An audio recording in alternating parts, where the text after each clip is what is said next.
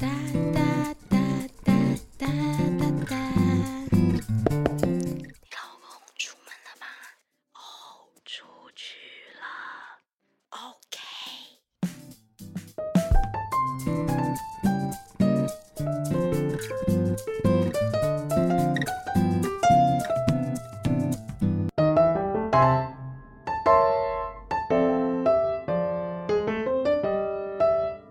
接下来呢，我要讲的就是这一次的画的一些特色的东西。那因为这一次有九十间的画廊共襄盛举，有三十间是国际顶尖的画廊首次来台湾参展，而且这一次的三大展区有当代的网域，还有新生维度，还有艺术载点，呃，三个呈现。那在这里面有一个不容错过的，有个叫做实境的计划。它是所谓的沉浸式的装置艺术，就是台湾的艺术家是由彩泥艺术的董成莲，那他我们进去非常的震撼，是它里面有逾十万片手工制成的镜面马赛克，然后里面有结合灯光，还有律动的律动的那个上下波动，还有结合音乐，打造一个作品叫做《弱水》，那他邀所有进来。观赏的人呢，一同来一场静心的冥想，我觉得这个东西会非常的震撼。还有一个是台湾的雅纪画廊带来一个日本的画家，叫做西野壮平，他擅长以大量的照片拼贴成壮阔的自然与城市的景致，借由山水画进行不同的诠释，那个画风也非常的特别。那佳佳可以再去网络上再去搜寻一些像飞驰中专门写艺术的一个平台，它里面就有写了一个，就是艺术家。我现在揭露的是飞驰中里面他写的一些画作的一些分享。那艺术家 PO 他这一个。在费城创作跟生活，然后他是在他是画写实油画。什么叫写实？写实就是你看起来跟照片一模一样，叫写实。然后他这上面就赋予静物跟风格一些细腻的感觉，然后他会延续对空间描绘的热情，将生活一般不起眼的东西转换成个人精神状态的一个载体。那呈现就是还有光线跟笔触落实在一个他觉得最合理的地方。然后很精准的像图像的画出来，那透过这样的作画方式，却又形成某种过度理性的非真实的感觉。对，所以大家可以其实再看一下，就是里面的一些画作所分享的。然后，比如说他还有写本是艺术呢，里面还有写了一个印度的艺术家，它就是。呃，比较是属于五大的自然元素，像冥想啦、诗句啦、泛灵仪式等途径。那用古老的宇宙观、哲学观印证，所以每一个人对画作的一些感受是不一样的。还有一个是从波普跟抽象到现代主义，呃，表现主义加有一个中国艺术家叫做薛松，那创作的一个部分，它是比较是属于自然。属于道从自然的系列，然后他会把它转换成他自己想要呈现的循环的意象，然后呈现出真实跟无形的自然。那每一个人表达的真的不一样。然后亚洲艺术中心呢，呃，也有提供一个美国青年艺术家的一个。表现，然后这个他画风就会比较属于鲜活的生命力，就会用笔触跟它的颜色就会用在比较亮丽愉悦的色彩之间。然后呢，那还有一个香代香港的新生代的艺术家郑红，他将城市不起眼的视觉呢记忆消化，并转成私人的无声空间。然后他就是有个作品叫做《悬浮的屋顶》。那也是非时钟上面，就是你可以找得到这边的一些资讯，然后去感受一下他的一些感受。然后还有一个美国艺术家，他是在热衷多种媒材的复合实验，Roberts，他风格呢就会受到一些古典，还有嘻哈跟卡曼文化的影响，然后最后面成为修长的人物形体。那它这个就是比较会有风景的点缀，它就是有绘画成网球场啊、建筑啊、汽车人物啊，然后形成了一个很怪诞的超写实的一个氛围。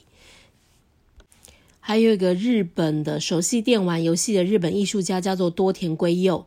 他热衷在创作中模拟虚拟世界里的感官跟感知。然后有个也是有个大型的像古迹般的一个大尺幅的作品，对，然后就是会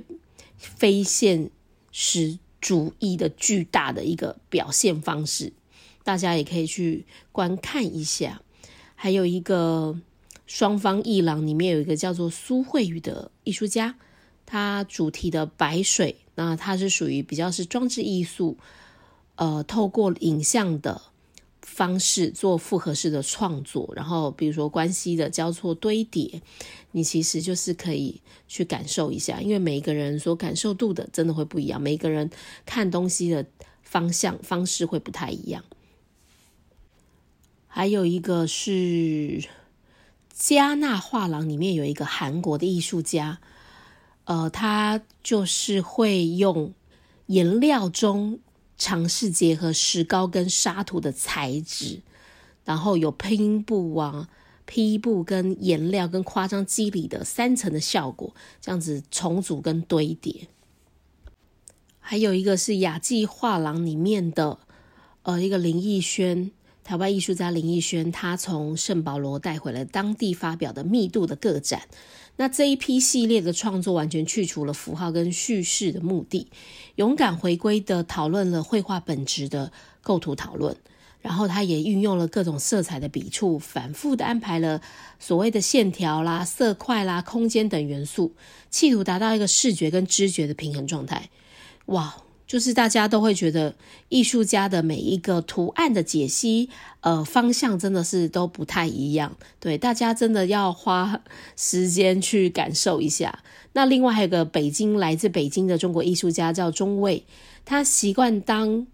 帮当代社交媒体当中的图像的符号呢，转换成生活感触的一个视觉的载体。哇哦，就每个人对于就是。真的解读跟分享是完全是不一样的。那因为非常多非常多的画作，然后非常多的就是让你各中的想法这样子。还有个胶囊上海里面展的一个画家是亚历山德罗，他是意大利籍的艺术家。那他本身出身是呃摄影训练，那后来专职艺术家之后，他专职在织品跟陶艺的创作。然后近期的系列作品有人形啊、人体动态为主轴，然后常见双人互动跟个体的孤独的情境是他所想要展现的方式。然后呢，他在每一台上呢就使用了不同的舒服的绒布，却在造型上呈现出一个人体速写的质感。对，你们要看一下那个画作的现场，然后就会有一个沉浸的生命的状态。还有一个就是索卡艺术里面呢，有一个日本的艺术家叫做乔爪优野。对，为什么对他的画我也特别的，就是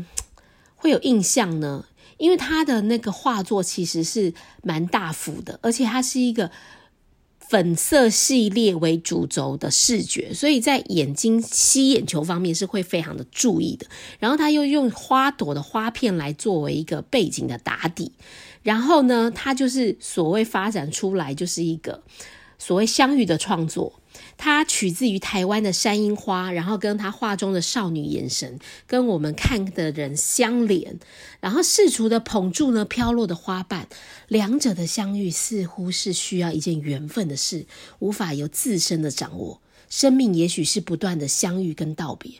对。然后他是用一贯的温暖的气质当中，细腻的描绘着人在忙碌生活的时候，依然对美好相遇的小小寄望。那因为它的视觉的效果非常的抓眼球，然后呢，而且小女孩还就是眼眶旁边流了一滴眼泪还没滴下来，所以这个构图会让我们记忆的非常的深刻。那它这一系列画作也 也也是我本身非常喜欢的一种方式。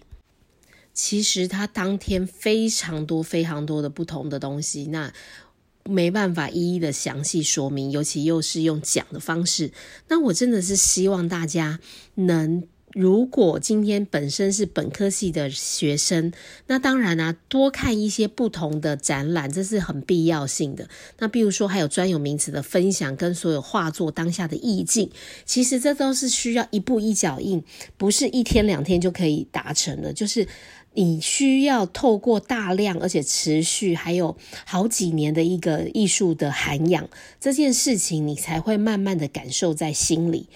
那才会真的成为这个画作让你觉得有疗愈的效果，或者是说看不懂，或是